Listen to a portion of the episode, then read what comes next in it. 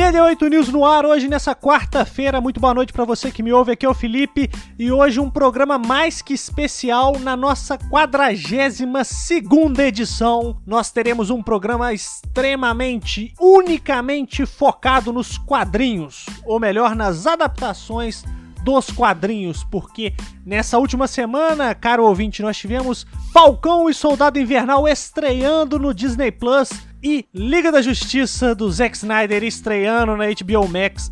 Então se acomode e vem comigo. Se no programa passado eu comecei falando sobre DC, vou inverter aqui os papéis e vou começar o programa de hoje, programa especial Programa número 42. Eu tinha comentado no final do programa passado que esse programa seria especial e de certa forma acabou sendo porque vai ser um programa focado em Marvel e DC. Então aqui para não ter briga, para não ter brigazinha de fanboy chato, vamos falar das duas, das estreias aí tanto de Falcão e Soldado Invernal e depois fechar o programa falando sobre o Snyder Cut. Mas vamos falar agora sobre Disney Plus. Por quê? Na última sexta-feira foi disponibilizado o primeiro dos seis episódios da nova série do Disney Plus da Marvel Falcão e Soldado Invernal. O episódio 1, chamado Nova Ordem Mundial, estreou. É um episódio maior do que o normal, comparando ali com os episódios de WandaVision, que foi a série anterior da Marvel. Enquanto WandaVision tinha ali uma média de 20, 30 minutos por episódio, assim, jogando por cima, Falcão e Soldado Invernal vai ter uma média bem maior, de 45 a 50 minutos por episódio. Então, assim, já se prepara porque você vai gastar um tempinho para assistir os episódios. São seis menos do que o WandaVision. Só que, o que a gente já teve apresentado neste primeiríssimo episódio? Nós tivemos ali a consequência, basicamente, daquilo que aconteceu no finalzinho de Ultimato, que foi o Capitão América passando o escudo pro Falcão. E ali a gente já consegue ver a principal consequência deste ato, porque mostra que o Falcão não está, pelo menos o que parece, preparado para assumir o manto, para ser o novo Capitão América. E aí ele acaba dando o escudo, né, cedendo, melhor dizendo, o escudo pro governo, que monta uma baita homenagem ao Capitão América, a figura do Steve Rogers, e a gente vê que faz falta. O mundo precisa sim de um novo Capitão América, mas aparentemente o Falcão ele não está preparado nesse início de série para assumir esse posto. E ali fica muito explícito também, pelo menos nessa, nesse núcleo do Falcão, porque o primeiro episódio ele trabalha com os núcleos separados, o núcleo do Soldado Invernal e o núcleo do Falcão. Eles não se encontram nesse primeiro episódio, só que eles trabalham muito bem a vida dos dois pós-batalha do Ultimato. A gente vê o que, está acontecendo com os dois personagens, isso é muito legal, porque ao mesmo tempo que o Falcão tá trabalhando, né, fazendo alguns jobs ali pro governo, ele tá tentando lidar com a família dele, cara, porque pelo que parece a irmã dele, os sobrinhos dele foram blipados, né? Foram viraram poeira quando o Thanos estalou os dedos e aí cinco anos depois eles voltaram. E ele mostra as consequências desse pessoal que sumiu por cinco anos e agora tá de volta e eles estão precisando de dinheiro.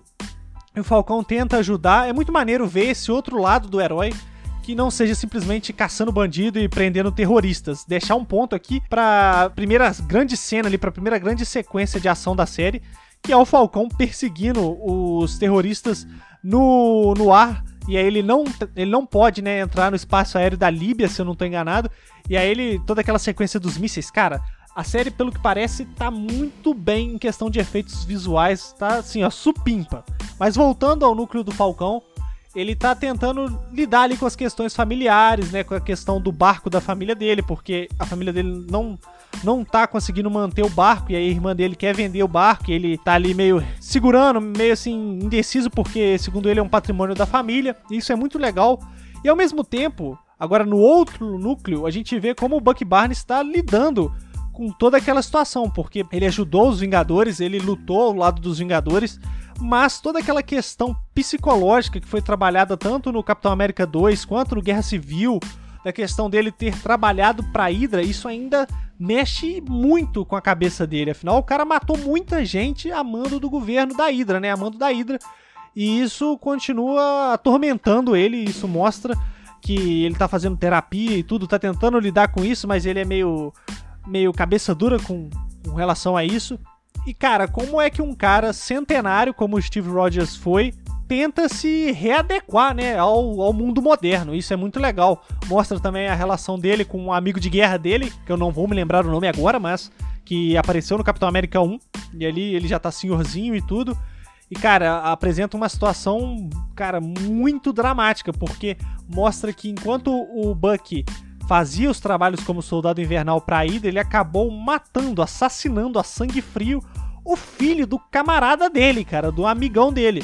E isso com certeza vai ser bem explorado nos próximos episódios, afinal, é uma coisa que tá marcada na história do, do personagem e tem ligações diretas com o presente dele.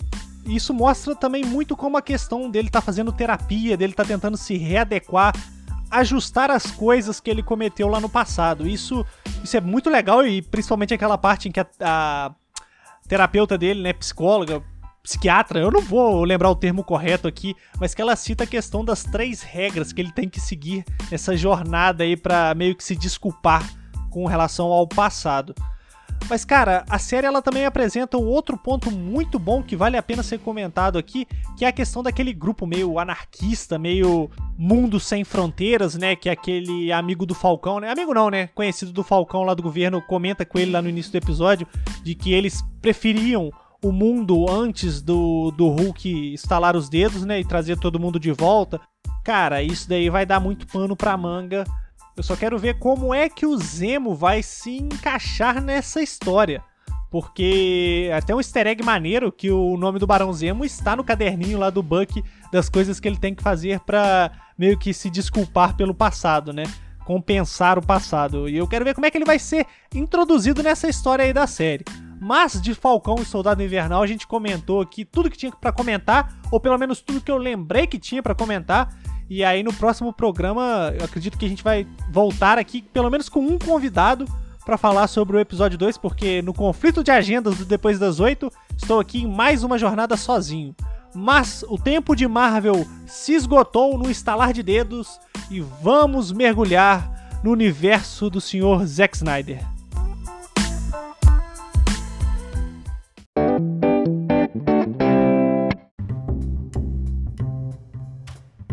Momento polêmico do programa, então. Vamos falar sobre Liga da Justiça do Sr. Zack Snyder, que está aí para todo mundo que quiser ver as 4 horas e alguns minutinhos de duração de uma película de seis capítulos mais o epílogo, que eu não tinha comentado no programa passado porque eu tinha esquecido.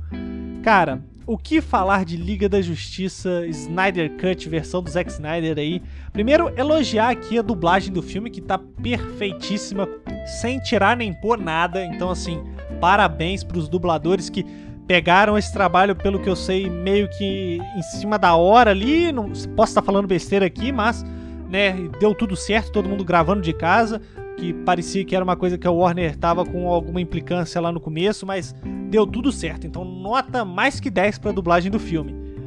Vamos falar então sobre a história, o roteiro. Afinal, mais de 4 horas de filme tem que ter roteiro. E cara, já vou largar aqui no início que eu gostei. E gostei muito do filme, principalmente por um fator, cara, que eu tinha comentado até no último programa, que é o que? Peso um filme digno, um filme que carregue o peso que tem que ter um filme da Liga da Justiça, o maior grupo de super-heróis dos quadrinhos. A gente tá falando sobre, cara, o panteão de personagens da DC. Quando você pensa em grupo de super-heróis na DC, é Liga da Justiça. Por mais que você tenha alguns outros grupos ali, é Liga da Justiça. Coisa que não acontece na Marvel, porque a Marvel tem vários subgrupos, né, grupos de heróis com o seu panteão de personagens. Então a gente vai ter os X-Men, vai ter os Vingadores, vai ter o Quarteto. Na DC não. Na DC, por mais que você tenha ali Liga da Justiça Sombria, Jovens Titãs e tal, grupo de super-heróis, Liga da Justiça. E cara, eu acho que esse filme ele consegue trazer o peso de um filme épico da Liga da Justiça falar aqui sobre Cyborg, um personagem ímpar no filme, o coração do filme, como muita gente estava falando aí sobre se referindo ao filme, né? Cara, o que foi o Cyborg nesse filme? O cara carrega basicamente a trama desde o momento em que ele é apresentado até o final do filme por uma questão assim primordial. O Victor Stone, ele se transformou no ciborgue devido à fusão com uma caixa materna que o pai dele fez ali para manter ele vivo. E o filme, cara, trabalha muito bem essa jornada do ciborgue, esse passado dele, a relação familiar dele com a mãe, com o pai, e como ele se transformou nessa pessoa amargurada, cara, porque ele sofreu o um acidente, a mãe dele morreu, ele estava para morrer, e aí o pai dele traz ele de volta, ele que não tinha uma boa relação com o pai, que era um pai ausente porque era focado no trabalho e tal. E cara, muito bem apresentado, muito bem desenvol desenvolvido. Outro ponto, Sr. Flash, que era só um alívio cômico ali no, na versão de 2017. Falar da versão de 2017 é complicado, voltando ao ponto do Cyborg, né, que foi jogado ali como um mero coadjuvante no filme de 2017 e ter esse Cyborg de hoje. É, cara, o filme de 2017 acho que o melhor que a gente tem que fazer é esquecer ele da nossa memória. Eu fiz até o exercício de comparar algumas cenas ali da versão do Josh Whedon com essa versão do Zack Snyder. E, cara, é brincadeira o que é aquela merda de 2017. Agora eu posso falar.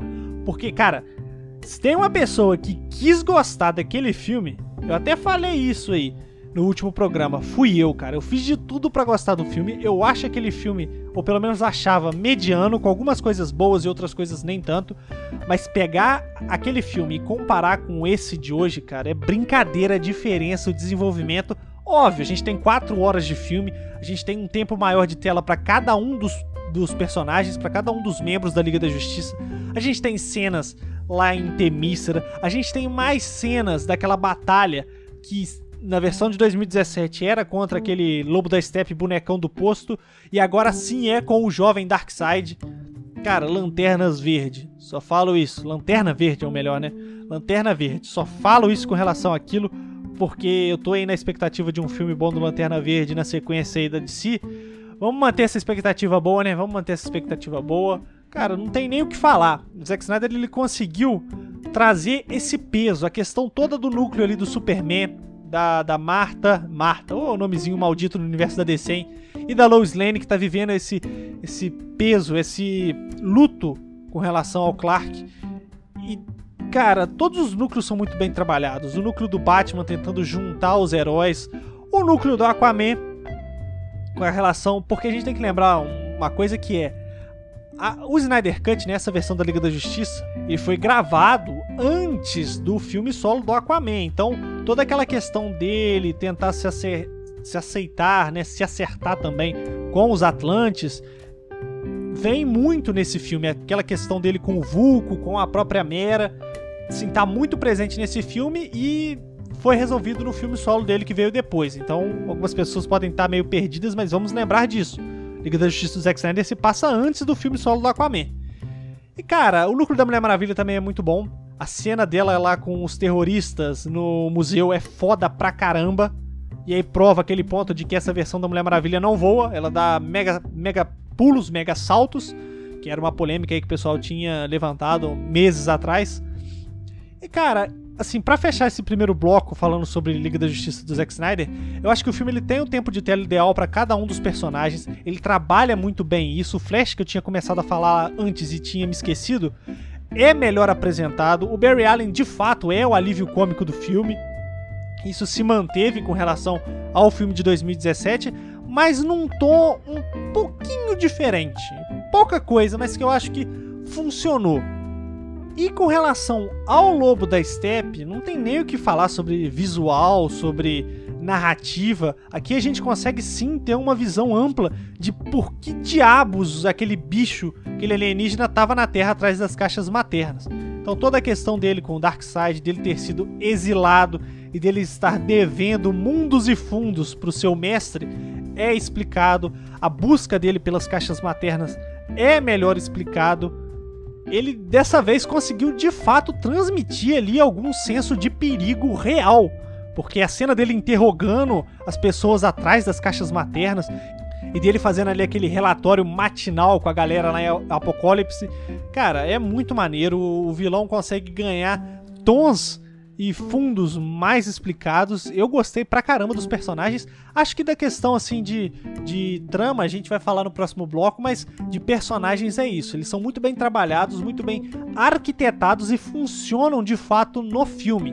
E deixar aí um asterisco pro Ajax, né, o caçador de Marte, que aparece ali surrupiamente no meio e no final do filme.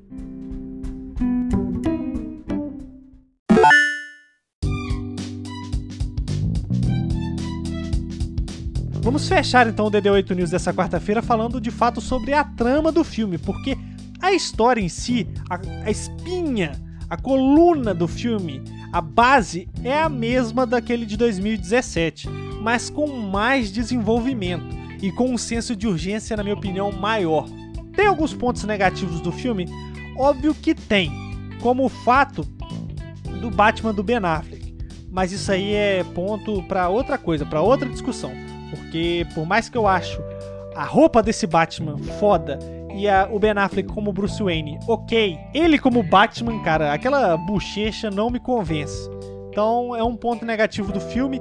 Eu acho que o Flash, em alguns momentos, que eu tinha citado lá atrás, dele ainda ser o alívio cômico, em alguns momentos isso transcende um pouco a situação do filme, porque o filme ele tem essa carga mais pesada e mais dramática do Zack Snyder transcende um pouquinho. Acho que algumas piadinhas ali foram um pouco fora de hora, por mais que outras tenham sido muito bem acertadas, como aquela piada do Bruce Wayne: qual é o seu superpoder? Eu sou rico. Funcionou perfeitamente, na minha opinião.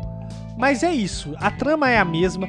Toda a volta do Superman continua sendo foda pra caramba, com acréscimos de coisas maneiras, porque mostra que o Flash tinha errado na hora de executar toda aquela manobra ali de tocar na caixa enquanto ela cai no corpo do Superman lá na, na nave dele. E na questão lá no final de quando as três caixas maternas se fundem, formando ali a unidade e basicamente decretando o fim da Terra, ele consegue nesses dois pontos, principalmente nesse segundo, por causa da carga dramática que envolve aquela cena. Se você assistiu, você sabe do que eu estou falando. A questão dele voltar no tempo. E aí sim consolida-se uma das cenas mais fodas de filmes de adaptações de quadrinhos, na minha opinião, cara. Porque o Flash é um puta personagem foda, só que mal desenvolvido naquele filme de 2017.